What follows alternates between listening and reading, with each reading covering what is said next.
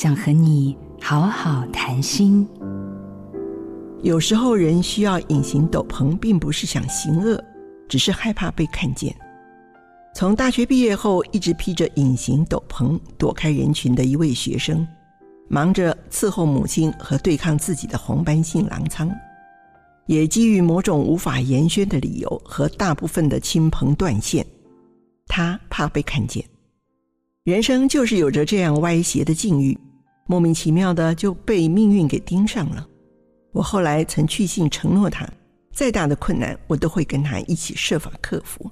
我叮咛他，这些年我总是为你感到不安，希望你别沦为新闻上那些被母亲牵着走绝路的孩子。世上最沉默的，莫过于无可奈何；最沉重的，无能为力。两者都是无法接受外援的漫漫长路。生命并没有击败什么，他只是选择何其。人生就是如此，也只能是如此。去年年初，他的母亲走了，到如今。他依然披着隐形斗篷，不希望被人看见。亲爱的，我知道你的痛，老师愿意陪你。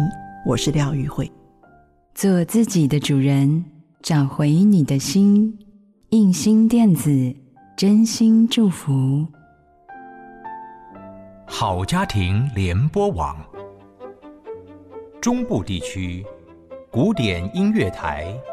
FM 九七点七，北部地区，Bravo FM 九一点三。